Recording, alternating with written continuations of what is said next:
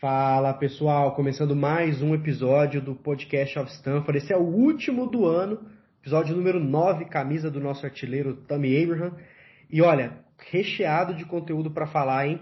Acabamos de ganhar um clássico de virada contra o Arsenal. É, tivemos algumas partidas ruins aí no Boxing Day também. E, meu, opiniões sobre o que está acontecendo aí para 2020, um balanço geral de que foi a temporada até o momento. Já tivemos 20 rodadas na Premier League, então, olha, o episódio de hoje tá cheio de conteúdo, cheio de opinião, cornetagem, elogios. Vai ser bem bacana. Mas antes de apresentar o time, vamos, né? Aquela divulgação padrão para seguir, para que vocês possam seguir a gente, o Bulls of Stanford, nas redes sociais, Facebook, Twitter, Instagram e acessar o site sempre com a mesma arroba, Blues of Stanford.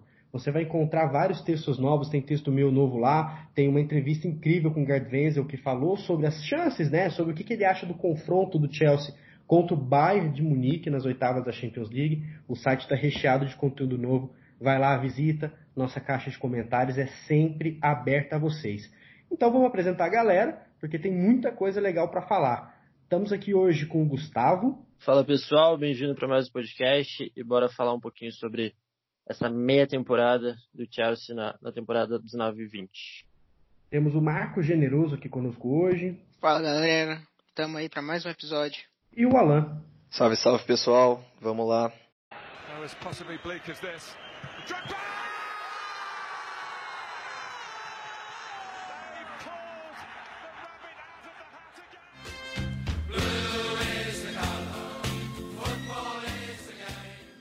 Olha, para começar, eu acho que tem que já falar de cara daquela partida contra o Arsenal, porque foi uma das partidas mais loucas dessa temporada, né? Dessa meia temporada, como, como o Gustavo bem falou. Aconteceu de tudo, mudança de esquema, sofremos o gol jogando mal, depois entrou o Jorginho, começamos a jogar bem, fizemos o gol, o Leno errou, e meu Deus, teve muita, muita coisa para falar nesse jogo. É, antes de passar a bola, vou começar inclusive com o Gustavo. É, foi engraçado porque a gente estava comentando em off durante o jogo, né? As, as opiniões ali, as emoções totalmente à flor da pele. E a gente meio que divergiu em algumas coisas, concordamos em outras, mas agora com a cabeça mais fria a gente vai passar para vocês o que a gente acha. Eu tenho certeza que muitos aí vão concordar e outros discordar, mas essa é a, a beleza do negócio. Gustavo, o que, que você achou do jogo, principalmente nos dois momentos dele? Um momento onde o Chelsea jogou mal demais, lembrando inclusive aquela partida contra o Southampton no Boxing Day, sem conseguir chegar, sem pegada. Muita gente no nosso Twitter, inclusive, falando que parecia que o time estava sem emoção, alguma coisa do tipo. E depois um segundo tempo maluco, com mudança de esquema, com entrada de jogador novo que muita gente nem conhecia. Dá um 360 pra gente sobre esse jogo do Arsenal. O que você achou que foi o verdadeiro triunfo ali pra gente virar coisa que não acontecia sobre o domínio do Frank Lampard no Chelsea. O que, que você achou? Então, João, normal é, discordar, é completamente compreensível, mas assim, como você falou, tiveram dois momentos, né? Um momento onde o Chelsea jogou nada, e eu entendo a parte da, da estratégia do Lampard, acho que eu vou citar um, tipo, falar um pouquinho mais em relação ao Lampard, as escolhas dele, Acho completamente compreensível ele ter ido no 3-4-3 contra o Arsenal, porque deu certo contra o Tottenham. A gente tem que discordar, discordar completamente dele ter ido nesse esquema contra o Southampton, mas contra o Arsenal é completamente compreensível. Mas não deu certo. Um, não funcionou. O Chelsea, o Arsenal fez com o Chelsea que o Chelsea tinha feito com o Tottenham, basicamente é isso. E aí a gente tem que começar a partir dos 30 minutos começar a aplaudir o Lampard, porque ele teve coragem suficiente para mudar o time com 30, 35 minutos sacar o Palmieri, que deve ter saído pé da vida, que é completamente normal também. Um, e ali ele mudou o jogo. O Chelsea já terminou o primeiro tempo melhor do que o Arsenal, os últimos 10 minutos melhores do que o Arsenal, criando já algumas oportunidades, tendo a bola que não teve nos 30 minutos iniciais. Um, então o time houve essa melhora, e isso passa pelo Lampard, passa pela entrada do Jorginho, passa pela entrada do Lamptey também, que, que jogou uma barbaridade, que é muito bom jogador, que é mais um. Eu, que, eu particularmente não imaginava que, que seria testado, já seria utilizado nessa temporada. Eu via ele como um guri, que, que seria utilizado a partir da próxima temporada, assim como o Madsen. Mas ali o jogo virou e, e o Arsenal desistiu do jogo, enfim, não voltou para o segundo tempo, o Chelsea voltou muito bem. Passa muito pela entrada do Jorginho, porque ele faz o time jogar. É, são características diferentes do Kovacic. Kovacic é mais um condutor de bola, um box-to-box, faz o, que leva o time à frente e o Jorginho faz o time jogar, roda a bola mais rápido. O Chelsea precisa disso. Então é, isso mostra para o Lambert também que não tem como o Jorginho ser reserva, mesmo às vezes tendo jogos abaixo, como veio tendo, mas é um cara importantíssimo que não pode ser do time. Então, basicamente é isso. Passa pela ousadia, pela coragem do Lampard de mudar o time com 30 minutos de jogo, passa pela entrada do, do Jorginho, ele, o, o Lampard testou o Tomori na direita, viu que o time ainda estava muito preso, botou o, o garoto e, e, deu resultado. Então acho que passa. O, o Lampard merece todos os aplausos do mundo nesse jogo. O começo completamente compreensível, de novo, por conta de ter tido êxito contra o Tottenham, mas acredito que, que a mudança dele e a, e a vitória está na, tá na conta do, do Lampard. É, eu, inclusive, eu, não só eu, como muita gente, tem algumas críticas ao Lampard. Eu ainda acho que, por ele ser inexperiente, obviamente, ele ainda não conseguiu montar a defesa, é, e isso não passa só pelo jogador que está ali, mas sim pelo sistema. Mas se tem uma coisa que não tem como dizer, é que ele não tem coragem, né? Ele é de fato um treinador muito corajoso, inclusive eu até citei isso no, no texto que eu soltei, que a gente soltou essa semana, né? Que o Lampard ele sempre teve a mentalidade e a jogabilidade de um cara de produto final, de fazer gol, de ir para frente. E a partir do momento que se enraizou nos caras, principalmente do meio para frente, a gente começou a resolver um dos problemas que é o ataque. E, inclusive, reforçando o que você falou, o Jorginho ganhou o Man of the Match pelo Twitter oficial do Chelsea. Ele realmente mudou o time. Eu queria perguntar para o Generoso o seguinte: é, a gente é, é, fato que o Abraham, por exemplo, ele nem pegou na bola, a não ser o gol dele ali, ele, a bola não chegou muito nele. E o Jorginho, e te reza a lenda que o Chelsea ganhou, entre aspas, roubado. Eu tive que ler isso no Twitter, mas não vi ninguém falando da voadora do Davi, do Davi Luiz no Kanté e não vi ninguém falando do pênalti ali do Guendouzi que, mesmo se fosse fora da área, deveria ter sido apitado, não foi, e ele já tinha amarelo, receberia o segundo e seria expulso também. É fato que as zebras erraram para ambos os lados. Mas eu queria perguntar o seguinte, Generoso, o que, que você achou do Abraham, que foi clutch, né? Que a gente fala nos esportes americanos, que na, na bola que chegou ele resolveu, e o que, que você acha que a arbitragem influenciou de fato no resultado, ou se isso é balera de perdedor? Então, vamos primeiro falar do Abraham. A posição dele pelo tipo estilo desse jogo foi muito prejudicado.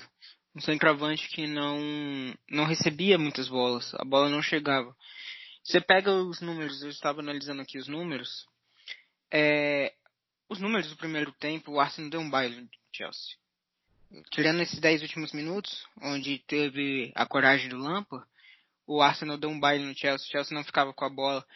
O Arsenal chegou a ter mais de 60% de posse de bola, beirando aos 70, inclusive. E no final do jogo, o jogo acabou com o Chelsea com 57% de posse de bola. Mostrou volume de jogo no segundo tempo, mas mesmo assim não chegava a bola no centroavante. Ficava com muita bola ali pelos alas. No meio, a bola não chegando no Abraham. Até que você vê o empate do Chelsea, já é aos 83, 83 minutos. É, falando aqui 38 do segundo tempo. E a virada aos 87, que é aos 42 do segundo tempo. Então, assim, a bola chegou no Abraham quando tinha que chegar. Que foi no contra-ataque, coisa que o Chelsea não estava utilizando no jogo. Até porque, quando o Arsenal dominava, até abrir 1 a 0 o Chelsea não tinha volume nenhum de jogo. Quando o, o Chelsea começou a criar volume, o Arsenal, apesar de ter dificuldades na zaga, a gente sabe que a zaga do Arsenal não é uma grande zaga, conseguiu anular o Ebra.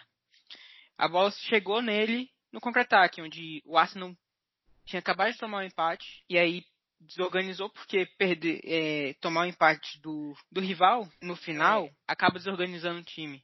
O time quer voltar ir para frente. E o Chelsea foi esperto, contra-atacou na hora que precisou contra-atacar e virou. E assim, o que a arbitragem é, Teve influência? Não teve. A arbitragem foi uma arbitragem ruim, sim. Ah, teve o pênalti no Chelsea no início do jogo. Teve, como muitos pênaltis não é marcado. Era para um ser expulso de cada lado. Ok. Muitos juízes nem têm coragem de expulsar. Muitos juízes travam na hora de, expulsar.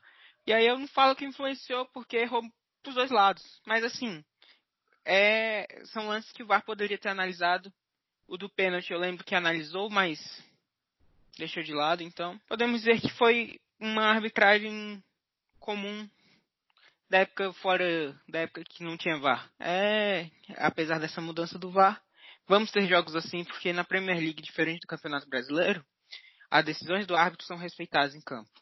O VAR não chega se intrometendo. É, realmente o VAR na Inglaterra está errando bastante, né? Tem levantado várias críticas sobre o uso do mesmo, né? O juiz não vai até o monitor ver, ele confia na, no time dele, o que eu acho certo, mas eles estão errando bastante. Mas olha, sinceramente, foi para os dois lados, né? Não dá para dizer, eu acho que me metendo aí um pouco no Arsenal, é, é, é, muito passar pano dizer que perdeu por conta da arbitragem, né? Eu queria até perguntar para o Alan o seguinte: dentro desse jogo, ou, assim, foram vários esquemas que o Lampard colocou porque o anterior não estava dando certo. Então começou com três zagueiros e depois só acabou no 4-2-3-1. Ele foi testando ali. Pelo que você viu na temporada até o presente momento, qual esquema mais te agrada e qual você gostaria que o Lampard insistisse? Se é que você gostaria que ele insistisse em algum. Talvez você é mais a favor dessa flexibilização jogo a jogo. Queria que você comentasse um pouquinho sobre essa parte tática ali que o Lampard ainda não encontrou, mas que também tem coragem suficiente para testar, coisa que muito treinador não tem. É, João, eu acho que de fato a coragem do Lampard é algo para ser realmente louvada nesse, nesse começo, nessa metade de temporada, mas é, eu vejo isso ainda com um grande problema.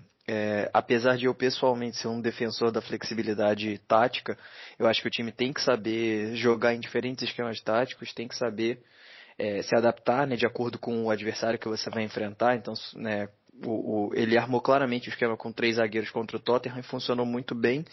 E ele resolveu repetir isso contra o Southampton, não deu certo. Resolveu repetir contra o Tottenham, contra o Arsenal, desculpa, também não deu certo e ele, ele teve a capacidade ali do, no jogo contra o Arsenal de mudar, tentou mudar contra o Southampton também, mas foi sem, sem sucesso, né? É, eu acho que essa flexibilidade ela é interessante sim, mas a partir do momento que o time tem um esquema e uma forma de jogar consolidada, e isso a gente não ainda não enxerga no Chelsea. Você não sabe quais são os 11 iniciais do Chelsea hoje. Né? Você tem uma ideia ali de jogo, mas você sabe que se ele quiser é, jogar num 4-3-3 ele é capaz. Se ele quiser jogar no 4-2-3-1, ele também é capaz e as peças-chave de cada um desses esquemas vão mudando, né? No 4-3-3 a peça-chave é o Jorginho, no 4-2-3-1 é o Kovacic, é, enfim. É, eu enxergo ainda com, como um ponto ainda que ele que ele precisa melhorar, ele precisa dar uma cara para esse time jogar, mas não pode ser refém de um esquema como o Chelsea era um pouco com o Sarri, né, na minha opinião. Então eu acho que é, a coragem dele é realmente excelente de ver que não está dando certo e, por exemplo, tirar o Palmeiras com 30 e poucos minutos, né? Para o jogador que sai é péssimo, mas mostra que o, o técnico tá, tá antenado, né? E eu vi uma declaração esses dias por, é, dele dizendo que a ideia de ter colocado lá o Lamptey foi do Jody Morris, né? Então mostra também que existe uma sintonia fina ali entre a comissão técnica é, com, com o treinador, né? Com, com o Lampard e eu acho que faz parte do processo de aprendizagem de todos eles. Até porque são todos. É, todos eles têm muita vontade de vencer, têm muita vontade de ganhar, mas são todos inexperientes, né? Isso é um, é um fato. A gente vê ainda que o time sofre, ele tem sofrido muito para ajustar a defesa. A defesa até agora do Chelsea não não está ajustada, é uma peneira. É um time que não consegue né, ganhar dentro de casa, não tem facilidade para ganhar dentro de casa, pelo contrário, é, tem muito mais sucesso na, na, na campanha até agora fora de casa mas eu vejo pontos positivos disso sim e assim você perguntou a minha opinião é, pessoal, eu acho que com todo mundo em forma nesse elenco, eu acho que o Chelsea deve jogar com quatro atrás, sem dúvida.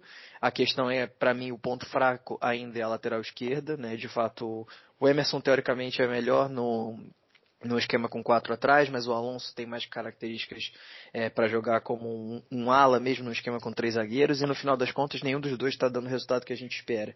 É, no meio campo eu imagino que com Loftus-Cheek de volta e né, 100% saudável, que eu não sei quando isso vai acontecer, ele deve ser titular. E aí vai ter uma, uma briga de posição ali entre Kovacic e, e Jorginho para jogar junto com ele o Kanté, mas eu imagino o time né, formado aí no, no 4-3-3 seja o ideal para aproveitar todas as potencialidades que, que, que esse elenco jovem tem para nos oferecer. Completando rapidamente o que o, o, que o Alan falou, eu, eu concordo praticamente em tudo, principalmente que o, no fato de que o Lampard não tem uma cara ainda para esse time. Você não sabe o que, o que esperar do Chelsea jogo a jogo, porque a cada jogo muda esquema, muda a forma de jogar, muda o malte de função e de posição, uh, que é um dos caras que, que ajuda esse time a jogar, que é o, o motorzinho ali. Cada jogo ele está tendo uma função diferente, então acaba que você não sabe o que esperar. Né? Diferente do time do Mourinho, que a gente sabe de cor a escalação, a forma de jogar, no 4-2-3-1, uh, o 3-4-3 do Conte, que era extremamente reativo, um time de transição o tempo todo. A gente sabe também exatamente a forma que jogava, quem jogava. Tinha aquela pequena variação de jogos um pouquinho mais pegados, um Matite em campo e, e jogos no Chelsea precisava buscar uh, espaços com fábricas. Então era, era, pouca variação dentro de um mesmo esquema, dentro de um mesmo modelo.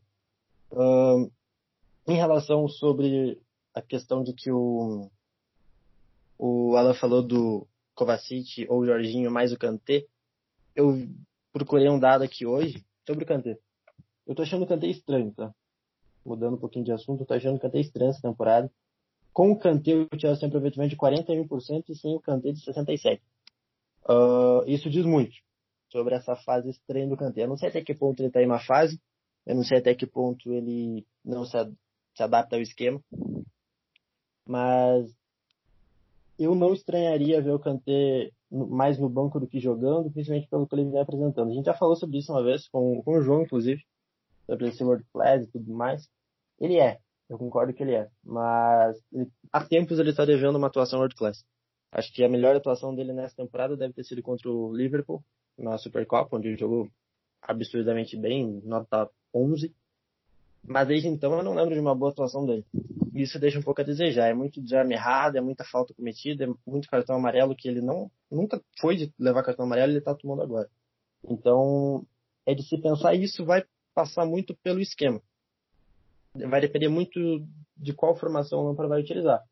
Porque não dá para você abrir mão da qualidade na saída de bola de Jorginho, como eu já falei, ele é o cara que faz o time jogar. Sem ele, o Chelsea tem muito mais dificuldade do que com. Uh, não dá para tirar o Kovacic, que tem a condução de bola, aquele box-to-box que faz dele um dos melhores meio-campistas da Europa, atualmente. E o Kanté, que é o cara do, do bote, que é o cara da marcação. Então, tudo isso vai passar por esquema. Só que a gente tem que pensar no seguinte. Um esquema com os três, você tem que jogar o Mount para ponta. E aí você tira as principais características dele. Você perde em não ter um ponta na ponta, e você perde as principais características do Mount. E aí você teria que colocar Pulisic. E a gente está vendo que com o Mount, o time joga melhor e cria mais do que sem. Então é, é, é muita coisa, é, é uma situação bem difícil e que o Lampard tem que começar a pensar, porque a gente vai falar daqui a pouco sobre pontos positivos e negativos da, da temporada, e um dos, dos negativos é justamente esse, é não ter uma cara, e isso complica, porque daqui a pouco volta o Love do Chic, e vai ser mais um cara para entrar no time sem saber o que de fato fazer, sem saber de fato o que oferecer, qual a função que ele vai ter dentro do time. É, sem dúvida esse aí vai ser um dos principais desafios do Lampard, né? Eu acho que é claro para todo mundo que ele se mostra um treinador com características, pode-se dizer, extra-campo perfeito, em termos de incendiar a torcida, de mentalidade vencedora, de ser um cara na meritocracia mesmo, é, rodagem de elenco, é, squad management e tudo mais. Só que como treinador, do ponto de vista campo tático, ele ainda tem muita coisa para resolver. Que bom que no ataque o problema é onde encaixar tal jogador, né? E isso seria muito bom se fosse na defesa também. A defesa eu acho que o principal problema é posicionamento, timing, é, a gestão de quem sobe, quem desce, quem fica, quem vai, e muitos erros individuais, né? Que aí corrige, infelizmente, só contratando. Eu acho que dos nossos zagueiros, só emendando né, o que o pessoal falou, é, eu acho que o Chelsea ainda não tem um equilíbrio, e nem vai ter essa temporada, é muito difícil ainda, é um trabalho novo. Mas eu acho que dos nossos zagueiros, o único que vai ser melhor é o Tomori. O Rudiger não vai ser melhor do que ele é hoje, o Christian não vai ser melhor do que ele é hoje, o Zuma não vai ser melhor do que ele é hoje. Então é muito, na minha opinião, claro. Então é muito importante a gente ter olho nisso. Eu acho que já linkando para um 360 do que foi essa temporada até agora, né? Essas 20 rodadas de Premier League. Inclusive, a gente vai focar mais na Premier League, porque na Champions League já tem um podcast exclusivo sobre isso. O episódio 7, as oitavas, vem aí. A gente subiu nas plataformas de podcast no dia 11 de dezembro. Então, correm lá, pausem esse podcast, relembrem tudo que aconteceu na UCL e vamos falar um pouquinho agora de Premier League. Fazer um levantamento né, do que foi legal, do que foi acertado, não só no campo, mas também na diretoria, falar de transfer ban, falar de Marina, falar aí do Lampard, dos jogadores, para a gente fazer um levantamento do que foi esse ano, que é sempre bom, né? É tanta coisa, parece que foi ontem que o Lampard assumiu, mas já 20 rodadas de Premier League, hein? Bastante. Então vamos começar, né? Eu acho que um dos principais acertos que todo mundo concorda foi a chegada do Frank Lampard. Muita gente não queria que o Sarri saísse, mas já que ele saiu, acho que todo mundo pediu o Lampard para realizar o sonho de ver a base do Chelsea jogando. Uma base top 3 mundial. Excelente base. E a gente está vendo isso até demais, né? Inclusive os narradores que transmitem os jogos do Chelsea gostam de falar os meninos de Frank Lampard. Eu acho que isso foi um grande acerto. Mas vamos fazer o seguinte, pessoal, vamos fazer uma rodada de acertos, né? Vamos falar sobre esses acertos até o dia de hoje, que é o finalzinho do ano de, de 2019, dessa meia temporada. Pode ser extra-campo, campo, de jogador, de técnico, de comissão técnica. Façam uns pontos positivos, né? Vamos fazer essa brincadeira de novo. Os pontos positivos que você viram, que vocês viram até o presente momento e depois a gente parte para as cornetagens. Começar com o Alan, cara. O que, que você levanta de positivo na temporada do Chelsea até o presente momento? Vamos lá. É, acho que o primeiro ponto positivo, sem dúvida, é o acerto na, na contratação do Lampard. Eu acho que ninguém melhor do que ele para conduzir o time nesse período de é, de proibição de contratações. Eu acho que qualquer outro treinador que não ele já estaria sendo muito mais é, pressionado. É, se o Sarri tivesse ficado mesmo, eu era uma das pessoas que advogava né, que o Sarri ficasse até o final do contrato dele, que o Lampard tivesse mais tempo para se desenvolver como técnico, mas é, é inegável que a gente não teria tantos minutos para Mason Mount, para Tammy Abraham, para Tomori, é, enfim, para essa garotada toda que a gente tem, tem visto atuando aí. O segundo ponto positivo, eu acho que não é um, não depende do Chelsea, né? Que foi o transfer ban para mim. É, essa proibição fez com que a gente fosse obrigado a olhar para dentro de casa com, com mais carinho. Né? Eu sei que nem todo mundo vai ser que, que, é, que é formado na base ou que, que, né, que eventualmente é contratado jovem e vai empréstimo é, volta para ser titular, volta para jogar. A gente está vendo ainda assim que tem alguns jogadores é, sobre os quais a gente tinha uma expectativa muito alta e que não estão correspondendo. Vou falar isso né, no, nos destaques não, não positivos, nos destaques negativos, mas eu acho que o fato, né, a gente só tem o que a gente tem hoje, né, de, de novo, de Tomori, Lamp, é, Lamptey, como a gente viu agora o menino estreando na, na semana passada, é, Abraham, é, Mount, enfim, essa galera toda, Reece James, né, sem dúvida, o Odoi com muito mais tempo de jogo também, a gente só tem isso porque a gente tem o transfer ban. Então, é, é algo que para todo mundo caiu como uma bomba, mas que no final das contas ele tem sido, na minha opinião, mais positivo do que negativo. Então gostaria de, de destacar esses dois pontos aí.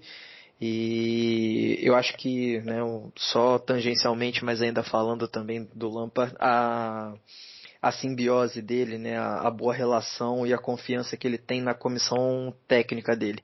Eu acho que isso é, é, algo que a gente vê muito mais claramente do que a gente já viu nos outros técnicos. Saiu recentemente uma entrevista né, do, do Robert Green dizendo que uma vez ele confrontou o Sarri, que inclusive o Zola é, né, ficou do lado dele, apoiou e tal, e nada mudou. Então a gente vê que realmente a, o Sarra era a voz de comando, como o Mourinho era, como o Conte era, e eu acho que a gente tem uma, uma abertura muito maior do Frank a partir, é, por ser o Frank.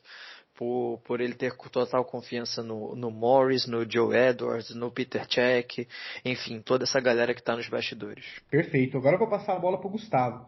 O que você tem aí de, de ponto positivo, né, de acertos da diretoria, de pontos positivos em campo, extra-campo, que marcou, né, que foi importante para a gente estar tá em quarto, né, na Premier League até o presente momento, algo que era inimaginável para muitos, né? Muita gente falava ali de 12 segundo, 13 terceiro, e mesmo perdendo muitos jogos considerados fáceis, estamos ali firmes e fortes em quarto. Destaca aí pra gente, cara, o que, que você acha? É, eu, inclusive, era um desses que ainda acho muito difícil que o Chelsea se mantenha entre os quatro. Acho que esse começo de temporada é, é, muito incrível, mesmo com alguns tropeços que a gente não imaginava, mas eu acredito que estar em quarto na metade da temporada já é uma coisa que, que chama atenção, né? Uh, a gente tem um Tottenham já chegando, que, que assusta, querendo ou não. O próprio United, que vem ganhando jogos importantes. Então, eu ainda acho difícil se manter entre os quatro, mas e, e, por incrível que pareça, hoje se a gente fica fora é uma lamentação muito grande, né? A gente entrando na temporada sem essa obrigação, mas hoje, pelo que veio acontecendo, se hoje a gente fica fora, é uma lamentação muito grande. Mas só para não repetir tudo que o Alan falou, que eu concordo em, em tudo, uh, eu vou citar o ataque, que eu acho que, pegando um pouco de gancho também do que você produziu para o site ontem, domingo, uh, o ataque está muito bem. Né? O Abraham é um cara que, que chama atenção, mesmo ainda tomando algumas decisões erradas, mesmo ainda estando verde um pouco. Uh, é um cara muito bom, muito bom jogador, que está ajudando muito. Da mesma forma o Malt, que, que nunca jogou uma, uma Premier League, está indo bem. É, é aquilo que, que algumas pessoas falaram hoje, né, João? Que como assim o ataque tá meio, é o pior ataque da, do Big Six, mas quem diz que a gente precisa ser o melhor ataque pra gente atingir nossos objetivos? A gente não precisa. Né? Se a gente fizer 30 gols no ano, desde que a gente ganhe de 1 a 0 de todo mundo, tá suave, tá tranquilo. É isso que a gente precisa. Né? A gente não tem um Vardy, a gente não tem um Agüero, um Firmino, um Mané, um Salah, um Rashford, um, enfim. A gente não tem esses caras. A gente tem o centroavante que está tendo sua primeira oportunidade com o time principal na Premier League, tendo uma importância. A gente tem o Mount que pela primeira vez está jogando na Premier League, o Hudson Odoi que tem 19 anos, uh, que tá voltando de uma lesão difícil, complicada demais. A gente tem o, o Pulisic que pela primeira vez está pisando num, num, gramado inglês, jogando uma Premier League, que há um tempo de adaptação que a gente precisa respeitar. E o cara mais experiente é o William, que em 7 anos de Chelsea não fez 40 gols. Então como que a gente vai esperar que o William resolva? Que o William marque os gols? Ele não fez até hoje. Né? Então, é, eu sinceramente não consigo entender quem critica como o João já falou se a gente está em quarto uh, e se a gente está nas oitavas da Champions é por causa do nosso ataque né? não é por causa da defesa. Se a gente dependesse da defesa a gente estava morto. A gente estava em décimo terceiro como você falou a gente não teria classificado. Então é, é um pouco complicado. Então eu valorizo muito o ataque o que a gente vem produzindo nesse ano. Devido a todas as mesmo com todas as limitações que, que tem pela pouca idade, por, por não serem jogadores renomados, mas acredito que tá, tá, tudo muito bom por enquanto. Inclusive que você vira a vir um, um Sancho da vida, uh, vem para acrescentar. Acho que não é uma, para agora para janeiro não é uma obrigação, a gente tem carências maiores, mas eu hoje eu, eu muito satisfeito com o nosso ataque, para ser bem sincero para você. É, com certeza esses pontos tá diretamente envolvido no sucesso, eu julgo como sucesso essa quarta colocação. O Gustavo falou uma coisa que eu concordo demais. É, hoje estamos em quarto e ninguém esperava. Agora, se a gente não ficar em quarto, vai ser uma frustração enorme. Como as coisas mudam, né? Como a diretoria acertou e foi um, um resultado que talvez para a gente era absurdo, mas para eles, eles sabiam sim que era possível, né? Eu gosto de dar esse crédito e acreditar na convicção dos caras e não sinceramente, Lampard, vai lá e putz, que milagre você fez. Muito interessante esse ponto. Agora eu quero saber do generoso. Cara, o que, que você tem aí de overview para falar de pontos positivos até a vigésima temporada na Premier League? O que, que você acha que afetou diretamente aí nessa quarta posição? Pode ser extra-campo, pode ser em campo. Vamos aí a seus destaques. Então, eu queria falar em primeiro ponto, o transfer ban foi aquele mal necessário, que a gente não queria, mas que realmente era necessário é, aqui no futebol brasileiro é muito costume ver os clubes apostarem a base, até por não ter dinheiro para fazer grandes times. No caso do Chelsea, é uma coisa pedida pela torcida, até porque a base do Chelsea vem se destacando. Então já era pedida há muito tempo. E os jogadores subiam, eram emprestados, esquecidos e, e sumiam. Tipo, você pega o Mussonda, que se destacou na base hoje sumiu. Então, foi um mal necessário.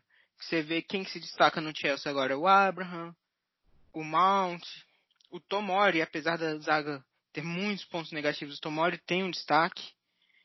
É, e uma coisa curiosa que eu estava olhando até os números, que o Gustavo falou, ah, a gente não tem um, um jogador como Varge, como Harry Kane, alguém assim. Cara, o Abraham é o terceiro colocado na artilharia do campeonato. Atrás do Vardy com 17 gols, do Aubameyang com 13 e ele vem logo em seguida com 12. Junto com o Rashford também. Então assim, ele e ele é um ponto muito positivo, principalmente quando você olha para os nossos centroavantes da temporada passada. Higuaín, 5 gols. Giroud quase não faz gol. E essa temporada a gente permanece com o Giroud e tem o Batshuayi. Jogadores que raramente marcam. O Giroud nem vem sendo utilizado nem para o banco. E ele é um ponto mega positivo. O Lampa é um ponto positivo, até por ele ser cria da base. Não, não da base, que ele veio do Aston Villa, mas ele é um jogador mega respeitado no time. E por toda a carreira, títulos, os títulos mais importantes, como a Champions, ele estava presente, foi o capitão da final, que o estava suspenso. É, e que a gente pode observar os efeitos até no Arsenal. O Arsenal não colocou o Arteta à toa. O Arteta foi um jogador que teve cinco temporadas lá. Cinco temporadas de alto nível do Arsenal. Indo para a Champions League. Coisa que o Arsenal já não sabe que, é, que aí é muito tempo. E outro ponto positivo foi a contratação do Kovacic aposto no Kovacic. Temporada passada era uma temporada ruim. Se me perguntassem no início da temporada, você contrataria o Kovacic? Eu, eu ia falar que é gasto de dinheiro à toa. E mostrou que não foi. Vem sendo um grande destaque desse time. Jogando. Como o Gustavo falou, um dos melhores meio-campos que faz box to box da temporada. É, foi uma diretoria que acertou nas escolhas, sendo limitado até pelo transfer ban. É, eu acho que para fechar a roda, né, eu gostaria de fazer algumas observações que eu achei muito legal. Faria todas as que vocês falaram, acho que foram pontos extremamente positivos, mas tem dois que eu gostaria de destacar, de destacar um pouquinho além da tática e do gol, da bola na rede, né? Um é a mudança de mindset, né? Vamos usar essas palavras dos coaches aí de futebol. é o mindset da Marina que mudou. Eu acho que ela errou muito em algumas contratações, pagando fortunas e fortunas em moratas da vida, mas agora dá para ver que até para liberar jogador, ela tá com essa mentalidade um pouco mais manager mesmo. Eu tô gostando muito da filosofia de trabalho dela e a prova disso que eu tô falando, espero eu, seja nas contratações de janeiro e da próxima janela também. Eu acho que ela é muito boa em negociar valores. É, talvez ela compra muito caro, mas eu acho que isso vai mudar mas ela tá, não está dando o braço a torcer. A gente vê rumores, até que ponto são verdades, não sabemos. Mas a gente já viu coisas do Alonso, por exemplo, e é batendo no pé no FI que ela quer. Eu gosto muito de uma manager assim. E segundo, é algo que eu não acreditaria no início da temporada, não acreditava, melhor dizendo, e agora já estou bastante contente, que é a liderança dentro de campo. A gente começou a temporada, eu pensei, putz, a gente não tem capitão, velho. Nunca gostei do estilo de capitão das Pelicueta, eu acho que ele é um cara Putz, a gente pode falar o que quiser dele. E eu, eu principalmente não gosto dele de forma alguma. Eu, acho, eu tenho até pena de ver ele é, cair tanto de produção jogo a jogo, ele se acabando ali. Eu acho que ele tem que voltar para o Sassonho o mais rápido possível. Mas é, é, o estilo de capitão dele é vamos lá, caramba, você é foda e tal. Não, não é muito meu estilo. Mas olha, o que o Jorginho tá fazendo, eu tô sentindo que é um cara é, especial ali na parte de capitão. Eu sinto que a firmeza do Tomori um dia vai ser recompensada com a braçadeira. Dá para ver que por mais que ele erre, ele é um líder, essa característica de líder.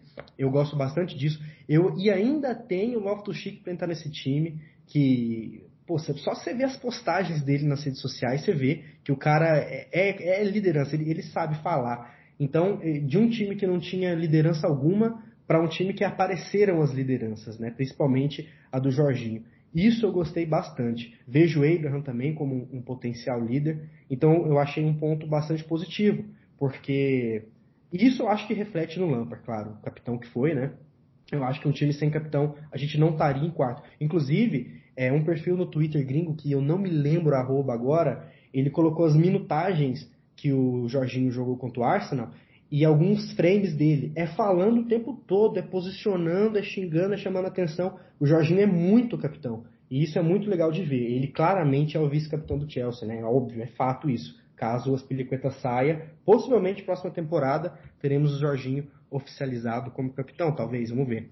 E agora vem aquela hora boa, a hora de cornetar que eu acho que tem bastante ponto negativo, né?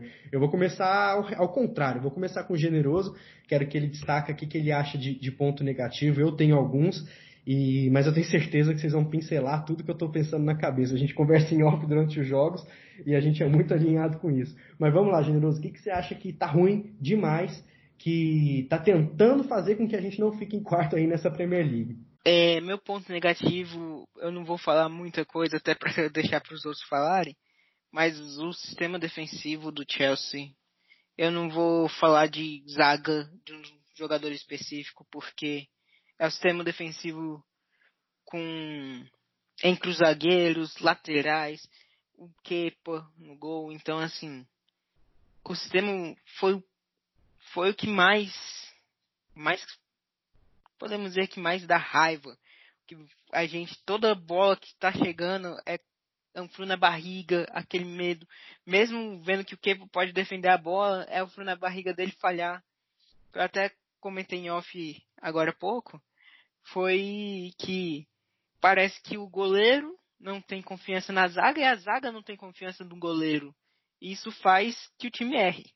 O time erre, os zagueiros errem, o Kepa erre, os laterais, até porque não temos grandes laterais pelos dois lados, talvez o único destaque positivo da lateral seja o Rhys James, que entra bem, vem jogando bem quando entra, mas está lesionado e acho difícil ele assumir uma titularidade até pela posição de capitão que a Aspliqueta tem. Difícil ele ir para o banco. Ele já merece pelo que está jogando, mas como líder do time, é difícil o Lampard jogar. E eu vou dizer que na verdade a maior decepção, falei que não ia citar nomes, falei o nome do Kepa várias vezes, mas é porque ele é a maior decepção sim que eu tenho. Pela temporada passada. Temporada que ah, teve aquele problema contra o City naquele jogo na final, que ele falou que não ia sair. Ele não saiu, foi para disputa de pênalti apesar do Chelsea ter perdido, ele pegou um pênalti na disputa. Ele pegou uma cobrança. É, na disputa contra o Frankfurt, de pênalti na semifinal da Europa League, ele foi essencial também. E quantas partidas da temporada passada ele salvou o time, com defesas sensacionais. Chega essa temporada, ele defesas que seriam fáceis. Parece que a bola bate nele e entra. Dá um jeito de entrar. Então, assim, é a maior decepção sim. E também a falta de tática, né? Cada jogo jogando com uma escalação diferente, cada jogo com um jogador em uma posição diferente, a gente não sabe o que vai esperar daquele jogador para aquela partida. Isso pode ser bom quando você já tem uma tática base, já tem uma formação base, já tem um estilo de jogo próprio, coisa que o Chelsea não vem tendo. E Alan, o que, que você acha? Seus destaques negativos aí da, da temporada até o momento? Cara, é é inevitável falar do Kepa. Né? É, eu acho que por tudo que cercou a contratação dele, 72 milhões de libras, um, um goleiro relativamente jovem, mas já não tão jovem assim, se não me engano tem 25 anos, né? Então é, ele provou já na temporada passada, ele fez uma primeira temporada muito boa, mas é, para mim sinceramente é um é um problema o, o que a gente tem tem visto ele entregar até agora. Ele não está entregando que, o que a gente espera, basicamente, e o que um goleiro do quilate dele, que um goleiro do Chelsea deve entregar. Esse aqui é, o, que é a principal questão para mim. É, falar individualmente primeiro, né, e depois eu falo. É, o segundo destaque negativo, as pelicuetas, sem dúvida, é, pela falta de comando com a abraçadeira e tecnicamente também, né, não não dá mais para né, para jogar numa Premier League de alto nível e com esse futebol que ele vem jogando. É, para mim o Lampa eu entendo que é, é, é, o momento, né? O James teve uma, uma lesão menor aí. É, e por isso que andou ficando fora até do banco nesses últimos jogos. Mas não dá para num esquema com três zagueiros e você jogar com o Aspilicueta de ala. Sinceramente, quando, quando ele jogou nesse esquema com Conte, ele jogou muito bem, mas jogou de zagueiro. É, de ala não, não dá mais para ele, ele não, não apoia mais com, com a qualidade necessária, não dá a intensidade necessária que a gente via, por exemplo, quando o Vitor Mouso jogava ali naquela posição e que nem é primor de qualidade, enfim. É, o sistema defensivo como um todo, de fato, é um problema, mas esse é um problema que eu coloco na conta do Lampard e da comissão técnica. Né? Eu acho que é um problema é, que o Lampard tem para resolver e que ele, como treinador, nesses seis meses de trabalho, ainda não se mostrou capaz de resolver. Então é algo que ele precisa aprimorar, que ele precisa é, trabalhar e eu acho que, para finalizar nessa parte de destaques negativos, o, o time precisa, para mim, definir um padrão de jogo. É, não que ele precise ser refém desse padrão de jogo, como eu acho que era refém com o Sarri, mas ele precisa ter um padrão definido. A gente vai jogar assim, a gente vai propor, vai propor o jogo a partir do 4-3-3, a gente vai propor o jogo a partir do 4-2-3-1. Eventualmente a gente vai lançar mão de um 4, de um 3-4-3 o que a gente vê hoje. É um time que a gente literalmente não sabe o que espera para o próximo jogo. Ah, pode ser um 3-4-3, pode ser um 4-3-3, pode ser um 4-2-3-1, pode ser um 4-5-1, enfim, a gente não sabe o que esperar. E eu acho que o time precisa, os jogadores precisam é, saber o que esperar, né? Saber qual zagueiro vai jogar pela direita, qual zagueiro vai jogar pela esquerda. O Mount precisa saber se ele vai atuar centralizado, se ele vai atuar é, aberto numa ponta ou na outra enfim, é, eu acho que isso é um problema que são dois problemas aí que o Lampard tem para resolver, né? A forma de, de atuar e, e corrigir o sistema defensivo. É preciso corrigir o sistema defensivo rapidamente e isso passa, na minha opinião, por contratações já em janeiro. Gustavo, finaliza essa, essa rodada aí sobre esses pontos negativos. Depois eu também quero dar uma pincelada em cima do que o time falou, mas provavelmente a gente vai estar tá super alinhado, né? O que, que você acha então que está que tá complicado e a gente precisa corrigir para começar o ano novo bem? É, eu assino embaixo com tudo que o, que o Alan falou. É, o, o, principal problema para mim hoje dessa temporada até o momento é a falta de, de um esquema tático bem definido. Eu escrevi várias vezes no, no site textos falando sobre isso, que para essa temporada a gente não podia esperar títulos, que, que, que evoluir os jogadores, esperar deles um bom desempenho, individualmente falando, principalmente dos jovens, e ter um esquema tático bem definido, ter uma cara. E o Chelsea não teve. Eu já falei isso umas três vezes nesse mesmo episódio, mas acho que é esse que eu, como todo mundo aqui falou, é o principal problema. Uh, precisa ter uma cara o quanto antes. Em relação à defesa, uma coisa que o, que o Alan falou, de, de zagueiro que precisa saber o lado que joga, eu estava comentando com, com o Generoso há pouco. Uh, o principal, acho que o principal nome que o pessoal pega no pé é do Zuma.